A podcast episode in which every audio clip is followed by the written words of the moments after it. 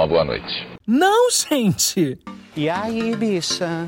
Quem é você? Bom dia, bicha. Seu jornaleco em áudio que é para você começar o dia bem informado. Tudo, ou quase tudo, que virou notícia sobre a comunidade LGBTQIAP+. Quinta-feira, 20 de janeiro de 2022. Hoje é dia de São Sebastião, padroeiro do Rio de Janeiro. Vamos aos destaques de hoje. ONG Casa 1 disponibiliza dossiê que aborda a patologização da comunidade LGBTQIA. Escola no Reino Unido retira um nome de escritora transfóbica de um de seus prédios, em crítica à transfobia. Almanac Carioquice 2022 homenageia a diversidade LGBTQIAP+, carioca. Olá, eu sou o GG e este é mais um Bom Dia Bicha, seu podcast diário de notícias LGBTQIAP+. Deu no Pepper. Casa 1 lança dossiê sobre a manicomialização da comunidade LGBTQIA+, no Brasil. Publicado em 15 de janeiro de 2022 por Redação Pepper. A ONG Casa 1 acaba de lançar o dossiê A Louca, comentando histórias sobre a patologização das vidas LGBTQIA+, um documento que pode funcionar como ferramenta na luta contra as violências médicas e legais que a comunidade LGBTQIA+, atravessa há décadas no país. Em um passeio histórico que traça um mapa dessa violência, o dossiê foi elaborado também como fonte para transmissão de conhecimento e análise histórica das batalhas enfrentadas por essa comunidade no campo da saúde mental. O documento está disponível para download gratuito no site da instituição e conta com uma versão reduzida e em preto e branco para facilitar a impressão. A ideia é que a pesquisa se espalhe por universidades, salas de aula e rodas de discussão sobre saúde mental, luta antimanicomial e direitos humanos. O texto, escrito por Gabi Almeida Lamounier e com colaboração de João Maria Kaisen, traz referências bibliográficas e também da memória oral de militantes das causas LGBTQIA, no Brasil. Gabi é mestre em psicologia pela Universidade Federal de Minas Gerais e declara: a luta pela despatologização das experiências dissidentes de gênero e sexualidade continua sendo uma pauta importante para a nossa comunidade, que ainda se vê refém dos saberes jurídicos e psiquiátricos para acessar serviços básicos de saúde, além de outros direitos civis. O dossiê A Louca pode ajudar a construir mais ferramentas para o enfrentamento à lógica manicomial, seja pela via da disputa acadêmica, seja pela construção de espaços autônomos de cuidado, seja pela sensibilização da sociedade a partir da arte e da literatura. Ainda segundo Gabi, o dossiê traz um cruzamento entre os campos da saúde mental, do gênero e das normas, que pode ser muito útil para pessoas que estudam os três temas ou que buscam entrelaçá-los para entender em profundidade os processos de criminalização e patologização do gênero. O dossiê é mais um projeto da editora Monstra da Casa 1 e foi realizado em colaboração com o coletivo Vote LGBT. No link que leva para o documento de A Louca, também existem outros trabalhos da ONG em parceria com outras instituições. São documentos sobre violência política, representação LGBTQIA, na política, saúde mental, dentre outros.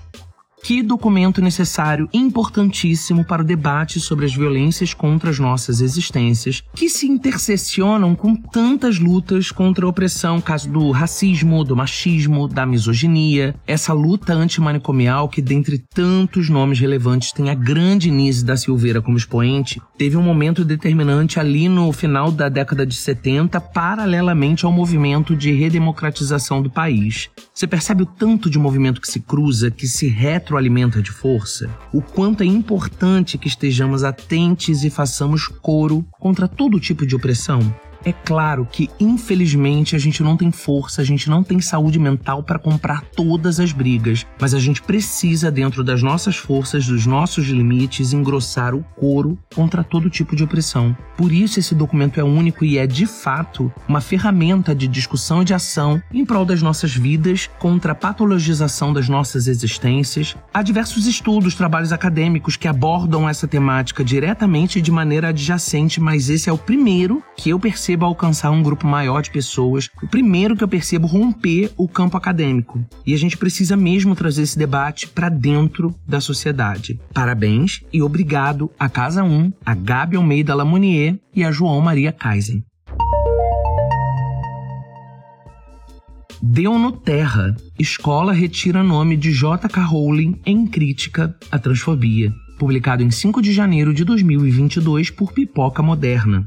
Uma escola britânica decidiu rebatizar um de seus prédios para tirar o nome da escritora J.K. Rowling, criadora de Harry Potter, devido às polêmicas declarações da autora sobre questões de transexualidade que lhe valeram acusações de transfobia a Boswell's School em Chelmsford, no leste da Inglaterra, que atende alunos de 11 a 18 anos, explicou que mudou o nome do prédio para homenagear a medalhista de ouro olímpico Kelly Holmes. Na Boswell's School, promovemos uma comunidade escolar inclusiva e democrática, onde estimulamos os alunos a se desenvolverem como cidadãos autoconfiantes e independentes. Disse o diretor da instituição, Stephen Mansell. Os seis edifícios da instituição foram nomeados em homenagem a destacados cidadãos britânicos. No entanto, após os vários pedidos de alunos e funcionários, estamos revisando o nome da nossa Casa Vermelha Rowling, à luz dos comentários e opiniões de J.K. Rowling sobre pessoas trans, explicou.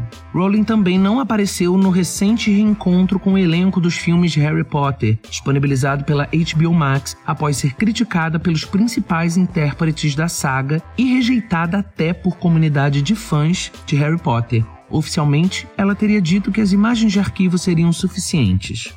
De fato, uma instituição de ensino séria tem de se propor a construir o conhecimento, né? Essa construção passa sim pelo que já se conhece, mas principalmente deve buscar entender seu próprio tempo. As existências trans que sempre estiveram aqui, descritas em inúmeras literaturas de todos os tempos, em todas as culturas, têm enfrentado violências absurdas, o curioso é pensar no tanto que isso contrasta com o tempo que chamamos de era da informação, né? Um dos sintomas desse paradoxo incompreensível é exatamente uma escritora que participou de um movimento global que trouxe de volta jovens para a leitura ser capaz de ser tão tapada, tão limitada no reconhecimento legítimo das existências trans. Você consegue perceber o tanto que isso é absurdo?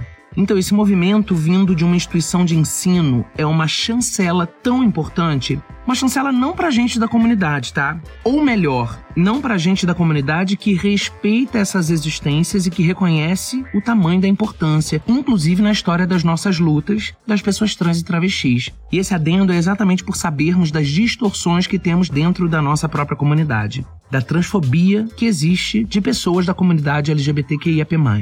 Enfim, a decisão da Boswell School é uma chancela principalmente para fora da comunidade, ao menos para as pessoas que pensam, né? De que não há espaço para transfobia em ambientes de construção de conhecimento. deu em O Globo, Almanac Carioquice 2022. Novas placas serão instaladas no Rio para homenagear Madame Satã e o jornal Lampião da Esquina. Publicado em 16 de janeiro de 2022 por Ana Cláudia Guimarães.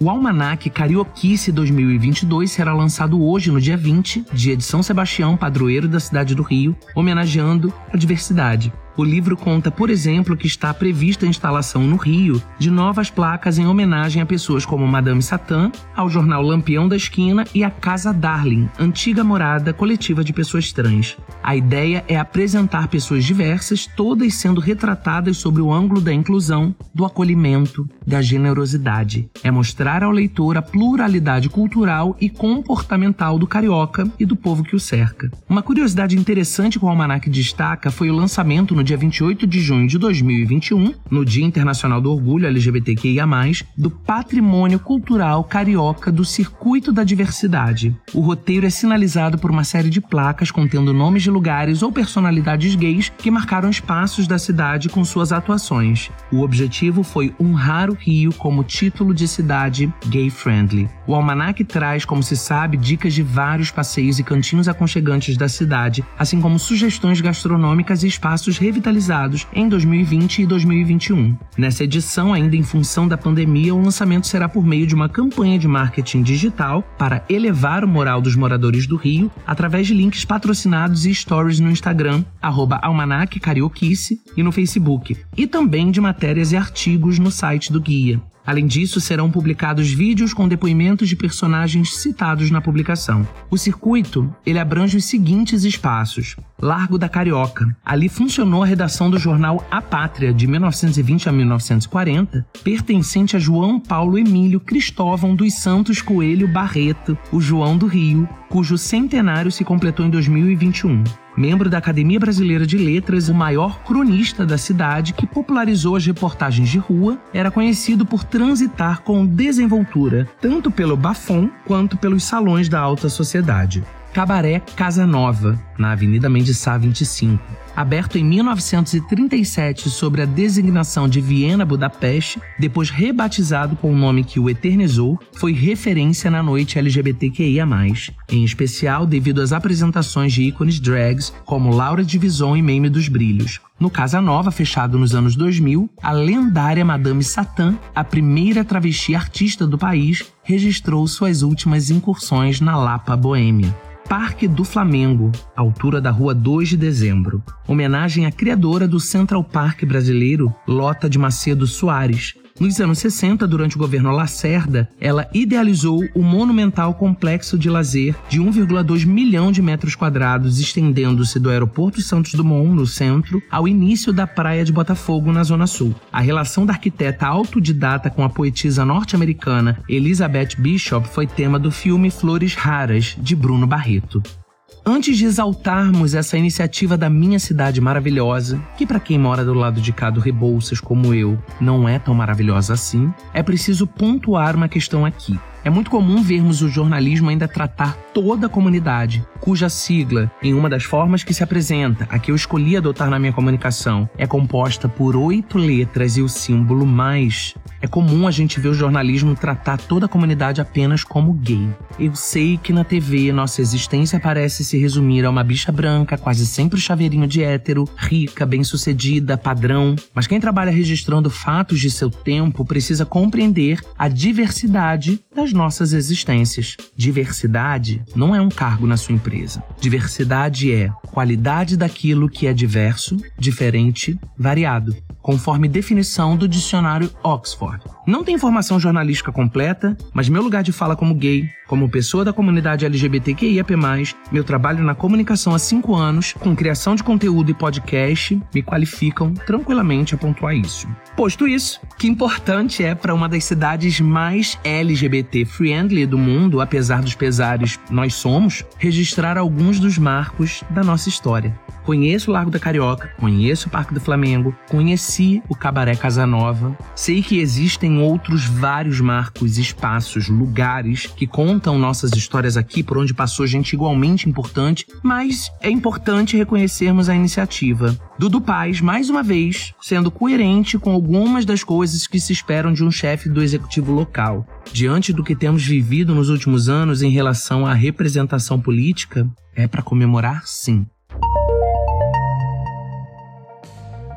Chegamos ao final de mais um Bom Dia Bicha e feriador, né, gente? Se tu não tá na praia ou em outro passeio, tu já deve estar tá me ouvindo lá pras 10, 11 horas. Mas a gente bate ponto sim porque é feriado, mas é quinta-feira e a folga da redação é só sábado e domingo. Toda a grande redação de três pessoas, sim. e só para relembrar o chamado de todo dia, né? Na de divulgar, gente boa, ideia boa, iniciativa boa. A gente tá disponibilizando aqui espaço para você falar do seu projeto projeto. Se você tem um corre sobre a comunidade LGBTQIAP+, ou conhece alguém que tenha, manda mensagem de voz pra gente lá no Anchor contando um pouquinho. Chamando os ouvintes para conhecer você, o seu projeto, ou o que você quer apresentar pra gente. Você pode mandar também mensagem de voz por DM lá no Twitter ou por direct lá no Instagram. A gente quer disponibilizar um minuto do episódio para você. Se preferir, pode mandar e-mail também lá no queobichapod.gmail.com e as nossas redes estão na descrição do episódio, juntamente com os links para as matérias completas. O Bom Dia Bicha conta com identidade visual e edição de Rod Gomes, pesquisa de Dan Pereira, roteiro de Dan Pereira e GG, eu mesmo, que além de apresentar, também faço a produção geral. O programa faz parte do feed do Kill Bicha, um podcast queer, que está no selo Fio, a rede ativista de vozes Ouça os outros episódios, compartilhe nas suas redes sociais, não deixe de nos marcar e de nos seguir. Beijo, beijo. E se não for emendar o feriado, até amanhã. E se for emendar, até amanhã também, que uma hora tu vai fazer cocô e é só dar um play que dá o tempo certinho para você ouvir o episódio. Tá bom? Até amanhã.